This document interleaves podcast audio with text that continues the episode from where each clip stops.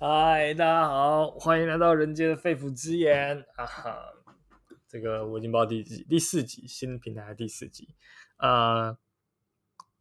我今天要做就是人生解答部分嘛，就是人生详谈部分。刚好有一个有一个听众，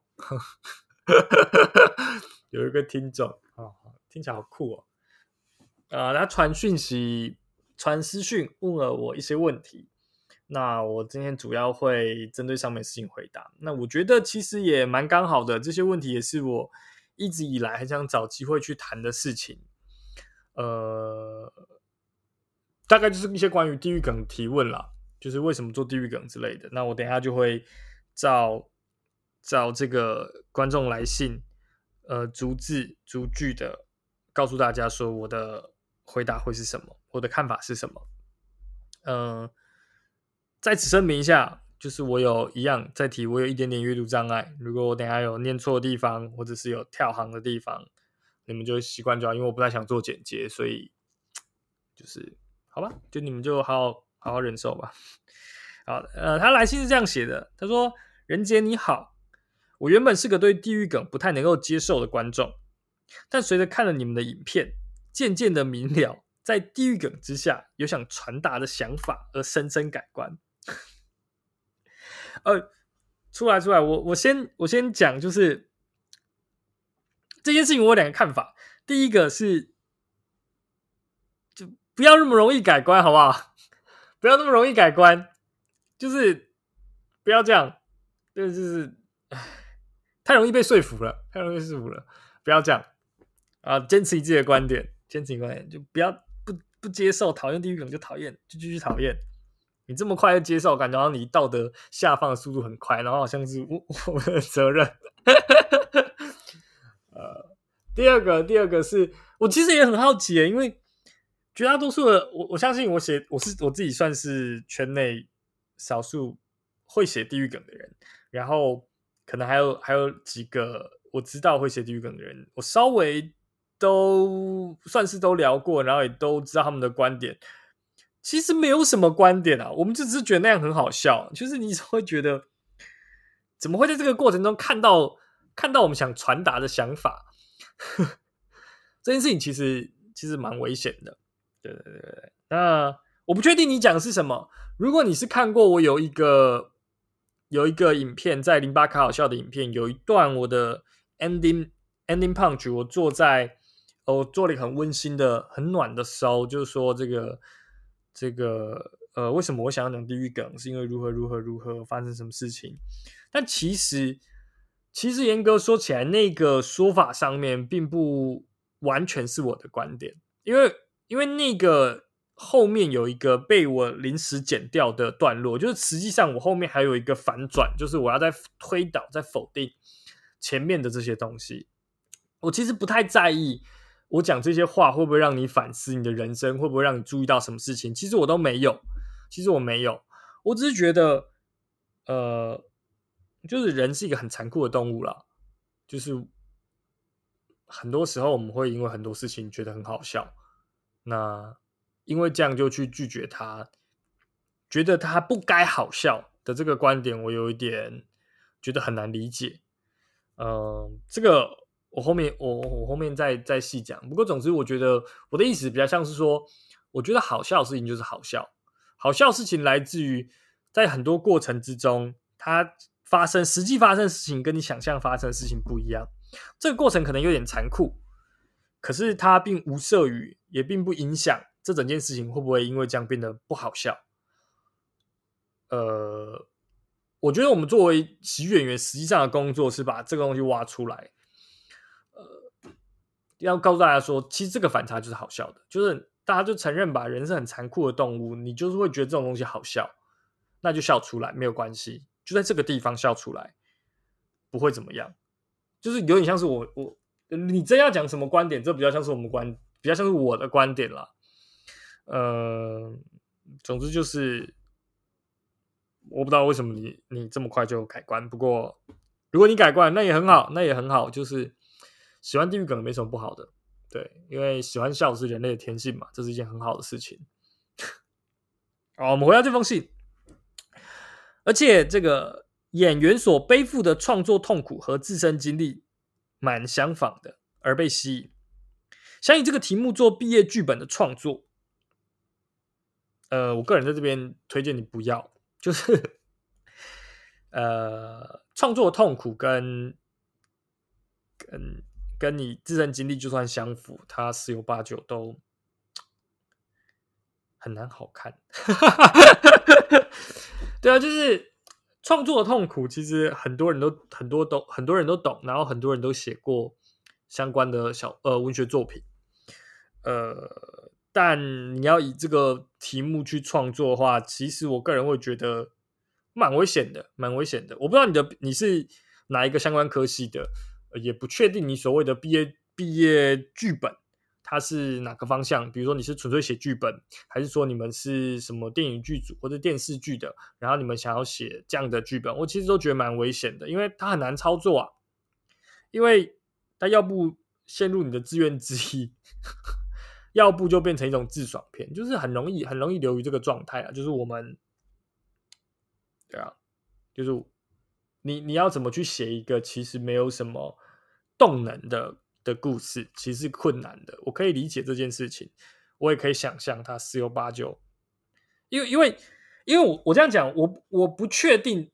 怎？因为我不是相关科系啊，所以我不确定怎么样的剧本写作会是比较恰当的。可是我的直觉会告诉我说，呃，剧本应该是要流动的，就是这里面的人物他是要有目的的。呃，他因为出于某个原因，他要做某一件事情。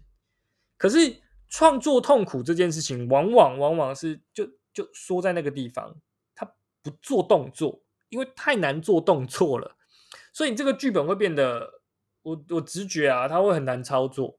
那你要以这个作为毕业剧本的话，除非除非你本身就打算走很哈扣的文艺片的路线，就是或者是你未来的方向。因为我我知道影视相关的，因为我一些朋友是念电影系的，然后他们至少至少依我的理解，就是他们这些作品其实常常会是他们毕业后对于各种工作的第一个敲门砖。所以第一个就要去跳这种毕业作品，其实我个人会觉得是危险的。不过如果你觉得你 OK，那当然也很好，当然也很好。我也是有看过很厉害的，我我朋友传一些他们毕业制作里面有一个非常厉害的。我因为因为那个不是公开的，所以我也我也不能告诉你是哪一部。不过那个确实很厉害。呃，当然是厉害的人。我的意思说，如果你你自觉，或是大家给你的意见是觉得你是足够厉害，可以操作这样的题材，那当然完全没有问题。难道因为我跟你不认识，呃，我只是说以绝大多数的状况，呃，这是会是危险的，因为我我自己我自己其实有有一段时间我在写写小说，想要投文学奖，然后我的重心其实也都是放在这样子的这样子的环节里面，以至于我觉得我的故事常常陷入一个死循环里面，就这个主角没有能力有动作，然后他也没有打算要有动作。所以最后这个故事都就是会在某一个地方，它可以有一个蛮漂亮的开头，呃，还不错的意境，但是却走不到那个结局，以至于那些故事都最后都不是太好的故事。呃，这是个危险的操作。那我希望，如果你喜欢或者你想要这么做，那就小心点，小心点，真的。好，我们回这回到这封信，就是看了你的 podcast。很喜欢你对某些事情的观点看法，所以下面有些问题想问你，愿不愿意做成 podcast？我愿意，我愿意我正在做了。呃，信里面的第一个问题，为什么想讲地狱梗呢？OK，呃，这件事情也回到我前面讲的，就是我我们其实并不是出于某个目的，我想要讲什么样子类型的笑话，往往没有这一个大前提。我不是出于我想要讲地狱梗，所以我讲地狱梗。我们往往是出于，因为我想讲一些好笑的事情，而我觉得这个东西蛮好笑的，所以我会讲这个笑话。呃，这件事情归根结底来自于我个人，就是我觉得我对于道德观念其实很很薄弱的，我脑中没有什么道德观念，我有比较多的像，呃。社会契约，我不知道，我不知道怎么讲，就是，呃，我觉得我跟这群人相处，他有一个跟这群人相处的规范，但我不会称之为道德，我不会称之为呃，怎么讲？就是我我没有一个中心原则在指导我的每一个跟不同人的关系，我比较像是每一个关系里面都有他自己的原则在处理这些事情。我自己是对于这些东西很薄弱的，对核心的思想啊，就是道德观念是很薄弱的，以至于。很多大家可能觉得禁忌的东西，对我来说觉得，嗯，那干嘛？就是我我根本不在意啊，就是 我就觉得这这个不是什么，不是什么不能碰的事情。嗯，对啊，就是我其实有想过原因啦，可是我觉得这个原因有点奇怪。呃，就是我我自己自己念哲学系，哲学系最早期的哲学的流变，其实是从这个。形上学就是什么是这个世界，然后到呃到伦理学，呃到知识论，然后到伦理学，然后重点是我要讲的是哲学的三大领域里面的伦理学的部分，就是伦理学最早的足迹啊，就是什么东西是道德的，什么东西是善的，它有一个核心的观念，就是说这些东西为什么我们要找出这些东西，是因为我们想要证明它背后存在着上帝，因为。所有的道德都是以上帝作为指引的的核心目标，就是上帝替这些道德原则赋予了正当性。否则，你怎么说不可以杀人？你为什么可以说不能崇拜偶像？就是十诫嘛。你有看过？就是基督宗教，他们有十诫。那十诫的它背后的正当性来自于这个世界上存在着上帝。呃，所以。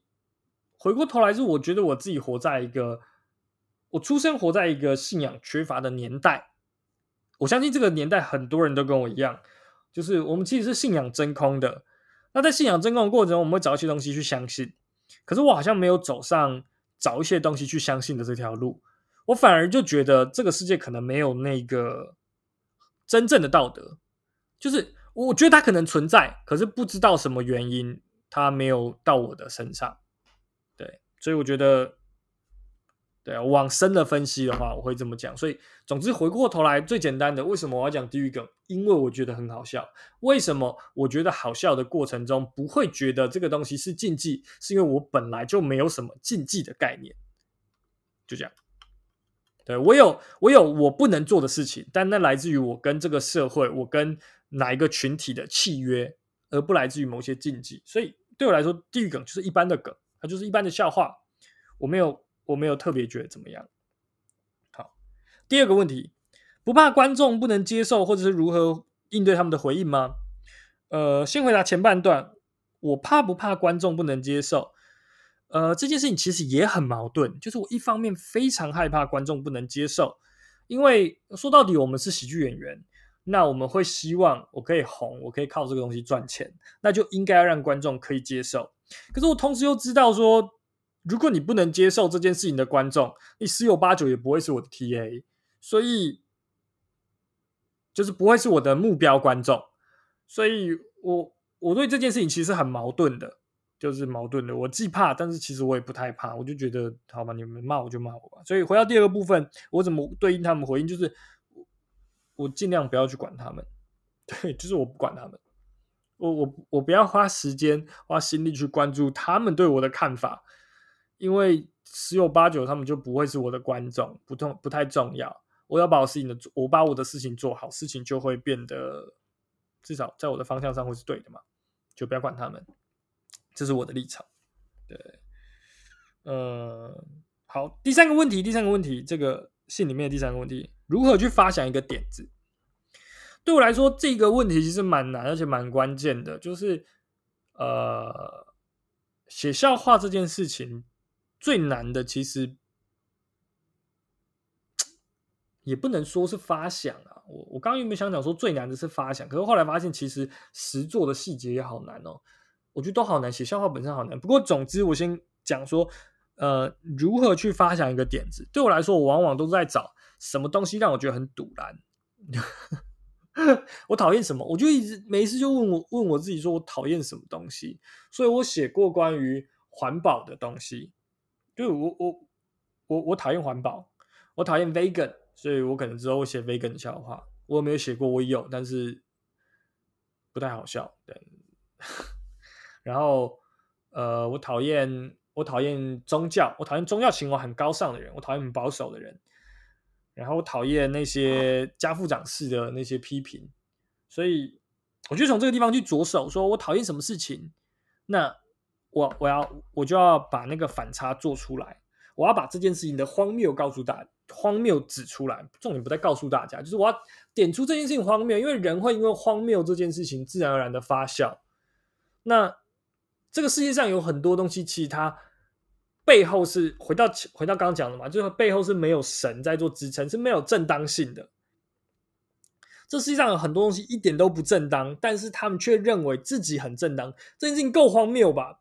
你只要点出来就很好笑啊！就是你你如果仔细看过一些邪教的那个那个教义，就有干很智障很坑哎。可是他们就觉得很认真。那我我觉得，其实这件事也不止出现在邪教，就是什么什么师傅，你我们大家会觉得哇，师傅很荒谬。那个叫什么紫衣紫衣叫什么妙禅，我们觉得妙禅很很荒谬，然后我们就一直消遣妙禅。可是其实实际上，我们把把他从那个邪教世界拉回来，这个世界上我们觉得正当的东西，也有很多东西听起来一点都不正当，超坑的，超莫名其妙的。那你去把这些事情点出来，其实某个意义上就跟我们在消遣、在调侃妙禅是一样的道理。所以对我来说，我就会去试图寻找，在这个世界上发默默发生在我们身边，我们觉得它看起来好像很正常，可是却会对它充满强烈情绪的那些东西，就是我会想要去找的事情，就是我发想点子的方式。呃，啊，举个例子，举个例子，举个例子，我想。举个例子比较好听，比如说我写过很多同志出柜的笑话，我写过非常多同志出柜的笑话，可是其实我从来都不是以同志的角度在写这些笑话。这些笑话之所以被我发想的原因，来自于我觉得我的人生历程里面有一件事情跟同志的重叠率是非常非常高的，就是我们作为华人家庭里面，我们常常面对一种就是呃。呃，你作为儿子，你应该要达成什么样子的，表现出什么样子的样子？在讲什么？你你必须要表现出一个足够足够正确的样子，让你的家人可以为你感到荣耀。对，那仔细想，其实这件事情跟 gay 真的是超像，就是大家都躲 gay，他们躲起来，然后不敢给别人知道说他们是 gay。那我我其实也是一样，我花了很长的时间躲在那个框框里面，试图成为我父母呃想象之下那个很正确的孩子。可是我花了很长的时间才意识到，我就不是，而且我就不可能是。所以我在这几年，我才把这些东西都变成我写笑话的根基嘛，可以这么讲。就我出柜了，我出柜了，我对。我对我的父母出柜，就是很抱歉，我没办法成为你们想象中的那个孩子。就我不是 gay，但是某个意义上很像，我们共享了某一种困困境与焦以及焦虑。所以我写了很多同志的笑话，我都把自己带进这些同志的角色，去指出这件事情的荒谬。嗯，对，所以就这样。呃，回到信，平时会和其他的演员互动吗？会啊，这不是废话吗？一定会啊！就不管是表演前，或者表演后，或者是有时候这个呃，有些人去表演，光是去看表演，就会在后台，甚至是他们下戏之后会聊天，这是很正常的。然后会不会呃，或是彼此会如何讨论对方的段子呢？就是就是会讲啊，像呃前几天贺龙刚好有来台中做表演。然后我他下戏之后，我们就就稍微聊一下这样。然后就他会说，比如说他会说，他觉得他哪个段子没有讲好，然后呃他在哪个地方其实有一点点呃没有处理好，然后他临时再从哪个地方再接过来，那你们的感觉是怎么样？有没有觉得因为这样有发现说他是一个呃从旁边找来的连接，或者是怎么样的？就是会有这种，就是可能是。他们自己会去提说他在表演上遇到的困境，然后我们旁边的人作为我们回答他的时候，作为如果我是观众，我怎么看？如果我是其他的演员，或者如果我是你，我在台上遇到这样的状况，我会怎么处理？这都会有啊，这个这个是一定的。呃，甚至是呃，我有我有蛮多群组，就是其实都是同一群人啦，就是喜剧演员有很多群，有很多群组，不管是每一档表演的群组，或者是一些私下的群组，就是还也是会有那种，比如说我最近想到一个什么好好笑的前提，然后就会传讯息给其他朋友，哎，你听一下，说这个前提你觉得怎么样？因为从前提到笑话，它是还有过程的，它还要加工。比如说我最近想到一个很很坑的前提，叫做。呃，我我觉得对我来说很奇怪啊，就是男同志的 A 片都是给男生看的，那女同志的 A 片也是给男生看的，就是这件事情很荒谬吧？没有道理啊！如果照这个逻辑，女同志的 A 片不是应该给女生看嘛？但其实女同志的 A 片看的人大部分也都是男生，这件事情很奇怪。它是个有趣的前提，然后你就会把这件事情先记录下来。但因为它还不是个笑话，你还没有想到怎么去包装，怎么去陈述这个笑话。这个东西写完之后，我可能就传给一些演员，或者是在聊天的时候，他们丢了一个智障前提，我就会丢这个前提说：“哎，我觉得这个很好笑，你们觉得呢？”然后我就看他们怎么回应，这样就用这种方式讨论。那呃，当然也有比较正式的讨论，就是比如说表演前，比如说我我下周要跟台中的其他脱口秀演员有一档的联合的演出，那我们就会约一天或者约几天。然后约在某个地方，可能是表演场地，可能是咖啡厅，然后大家就讲说，呃，我们等一下，我这周要讲笑话是什么什么什么，可能是逐字的讨论，这比较硬一点的时候，会是逐字的讨论，就是我的笑话是什么，它的前提是什么，它的它的 set up 是什么，它的 punch 是什么，就是会把这些东西都讲，然后大家就逐帧，呃，逐字的去修它，对，这是也是也是有的，都有都有。好，那回到这个下一个问题，还有比较好奇的是脱口秀界私下的环境。那其实我不太确定，在你在问的是什么？私下的环境指的是说人跟人的互动，还是说我觉得 二三的环境不错啊？你有去过吗？就是一个可以喝酒很开心的地方啊。然后卡米蒂长得很像是那个大学社办啊，高中生的社办啊，就这样。这个环境物理的环境是这样，但如果你是说是人跟人之间互动的环境的话。呃，我会觉得啦，我会觉得台湾的脱口秀圈其实好像，我我我先讲我自己，我先讲我自己，因为我觉得我自己有一点点社交障碍，我有一点社交，我不太会跟人互动，听得出来吧？就是从从前面到现在，就是我真是一个不太会跟人互动的人，所以呃，我常常在在后台的时候，就是哎，我其实想要跟大家有一点连接，可是彼此之间好像互动又会 K K 的。然后我我可以感觉出来，在脱口秀圈有很多的演员，可能多少都有点这样的状态。就大家其实并不是不想跟其他人有互动，或者不想跟其他人产生连接，其实也没有，大家都想，只是大家都不太知道怎么做这件事情，就蛮好笑的。就是如果你有机会去表演 open m i 然后你去后台走一圈，然后哎，只是 open m i 好像没什么机会，多讲几次 open m i 然后就就会有。有机会进去后台的时候，就是你会看到，真的是大家有有一点想跟对方聊天，但是又不太知道该怎么跟大家聊天，有点尴尬，这样蛮好笑的，蛮好笑。我蛮享受啦，至少我蛮享受的。对，呃，好，那回到这封信，就是另外是我最近比较焦虑的部分，有点像喜剧喜剧演员们一样。写出来的东西一直被教授打枪，虽然还是保有自信的说只是个人观点的不同，但难免会有失落跟莫名的绝望，很想放弃。不知道你们怎么面对这样的感觉？呃，这个问题我同样分成两个部分回回答你。第一个部分是你的东西要给教授过目，教授要能够有权利去同意跟拒绝的话，这说明了这个。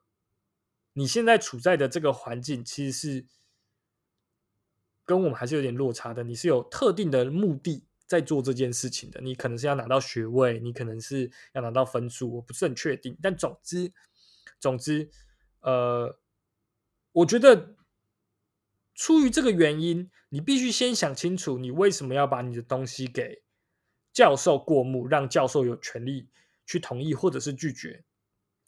如果如果理由是因为你必须要拿到学位，那你就得想清楚，就是是不是被教授拒绝之后，还要有自信的说，只是观点不同。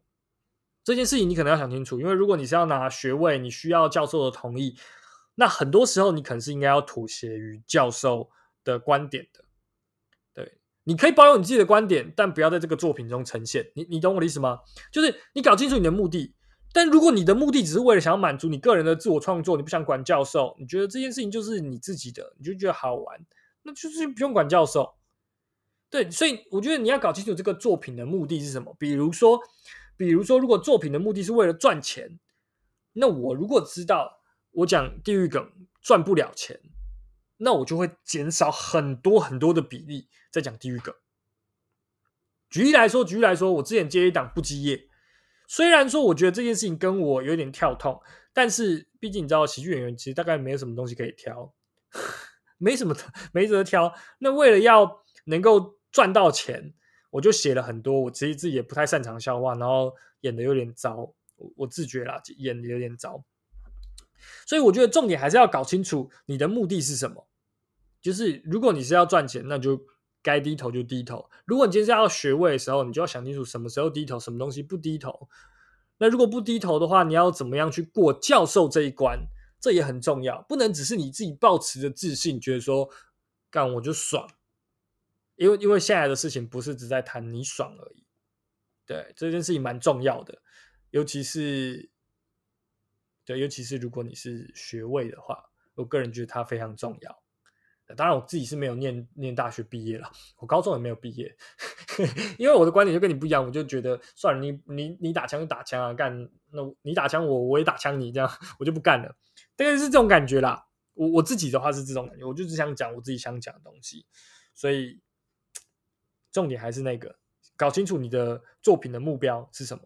要毕业，那就快点，该低头时候低头。那如果你不想低头，想办法让他觉得他要低头，就是你的作品真的很屌，屌到让他没得拒绝。对，嗯，就是这样。那第二个部分其实也是我觉得最难回答的部分，就是要要怎么样去。去避免那个失落跟莫名其妙想要放弃的绝望感，就是其实我觉得这是所有创作者可能都会遇到的最最终极的问题，就是如果我想要做的事情跟这个世界期待我做的事情不一样，如果我不管怎么做都好像看不到未来的话，我到底该怎么办？嗯。可能也不止，可能也不止创作者了。我觉得很多很多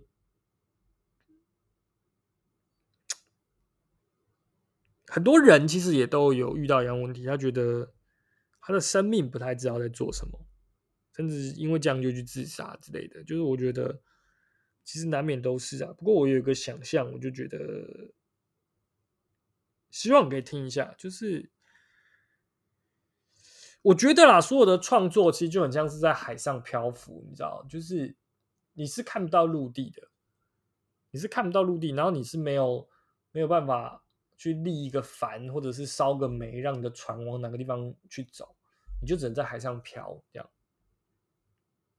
那现在有洋流带着你，然后你就会往某个地方去，在这个过程中其实很可怕的，每一秒都是。很绝望，因为你不知道你自己最终会到哪里，你也不知道你自己想要去哪里，你也不知道你可以去哪里。你放眼所及的地方全部都是黑的，你甚至看不到有陆地，这件事情很恐慌啊！我我当然知道，我当然知道，就是会想放弃是正常的，会想放弃是正常的。呃，可是第从另外一个角度来说，就是你也应该要去喜欢这个。这个绝望跟失落的感觉，因为这大概不是大部分人有的感觉，它是一个很很少有，算是专属于创作者才会感觉到的体验。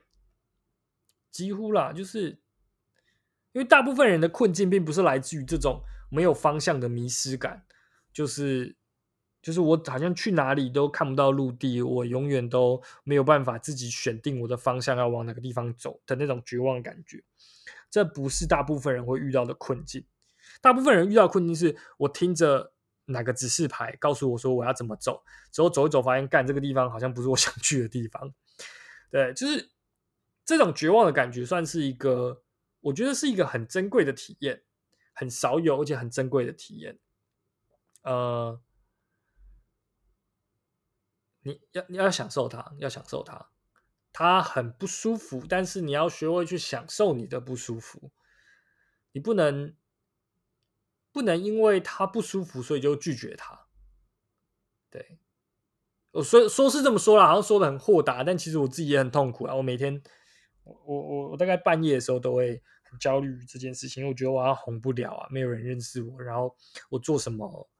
我的影片、我的 podcast 都不被注意到，然后我不太知道该怎么办。我其实蛮绝望的。对，那这个时候呢，我通常会选择一个方式去排解我这种失落与绝望，就是去打魔兽世界。你有没有？你有没有想过玩一下魔兽世界，或者玩一下网络游戏？最近刚改版，我觉得，我觉得蛮好玩的啦。这个版本蛮好玩的。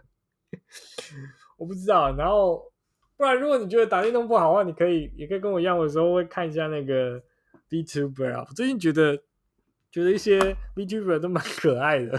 我天哪，我好臭哦！怎么讲？我在我在看那个有一个有一个鲨鱼，就是 Hollow Life，Hollow Life 里面就是美国组 EN 组的，然后那里面有个鲨鱼叫 Gula，蛮可爱的。关日本组有一个叫什么乌萨达佩克拉，就是那个兔田佩可拉，也蛮可爱，蛮治愈的。我觉得，就是如果你真的很痛苦，就先出来啦，先离开那个情绪，找点别的东西调整一下你的情绪，再回去啦。对不对？你需要你需要反复的、反复的经历那个那个痛苦痛楚，因为其实创作的根源都来自于那些痛苦跟你自己的孤单。然后跟怀疑，就是一定的创作一定会经历这个过程，然后你往往也要经历过这个过程，走在那个不知道要去哪里的地方，你才会做出最好的东西。我写过最好的笑话，其实就在那样的状况之下写出来的。呃，我不知道你有没有听过，但那个就是我讲呃环保的笑话，呃，关于呃海龟。呃，我们假装我们很环保，然后去手摇饮料店就跟他说不用不用吸管，因为你有环保吸管。这这整这整这整组笑话我不重复了，我这整整组笑话就是我在那个很痛苦的环境，突然间灵光一闪，然后我觉得我好像看到缪斯，我在那个那个电脑前，我受到这个缪斯女神的启发，我就写下了这个笑话，这很重要。呃，你一定要去承受那个痛苦，但是如果你真的受不了，就先出来吧，找点别的事情做，看本小说，看个故事，玩个游戏，然后再回去面对那个痛苦。我我觉得会有帮助了，会有帮助，只是可能也会有副作用。像我现在就太沉迷 在这些东西上面，我已经好久没有写出好的笑话了，我好烂哦。哎呀，好了，不知不觉讲太久了，真的讲太久了，可能有一些东西还是没有没有讲的很清楚，甚至是没有让你明白，或者是可能有点混乱。呃，三十几分钟的的一集，可能听起来有点混乱，不过就这样了，就这样。那我也也希望有给你一点解答。如果呃，我这一集没有帮助到你，甚至哎，听其他的听众，如果你觉得还有什么事情是我没有讲的很清楚的，或者希望我讲的更清楚的，呃，方便的话，把你的问题留在底下留言，呃，呃，我的脸书的，或者是私讯我，或者是在那个 First Story 的那个回应底下，我都会去看，我会去看。那觉得我讲的不够清楚，想要问的更清楚，或者是你有其他问题想要提问。我不只可以回答这种认真的问题啦，我也可以回答一些没有营养的问题。比如说，比如说，我很想做那种两性专家，有没有？你知道，就是看那种那种影片，就会说哦，就是这什么你的初夜遇到什么问题啊？要怎么解决？我也是很想回答这种问题啊，我也很想回答这种问题，也可以试着问我了。对对对，我很棒，我很棒。那下一集会做什么？我不是很确定，因为至少我目前是没有想法的。应该说没有。如果如果有人问的话，我就会这几这一周有人问我问题的话，我就会做人生解答的部分。那如果没有人问我问题的话，我应该会做肺腑之言的系列，就是呃讲一些我个人没有什么营养的观点的事情。对，应该是讲好。那剩下的事情就下个礼拜见，好不好？那就这样，拜拜。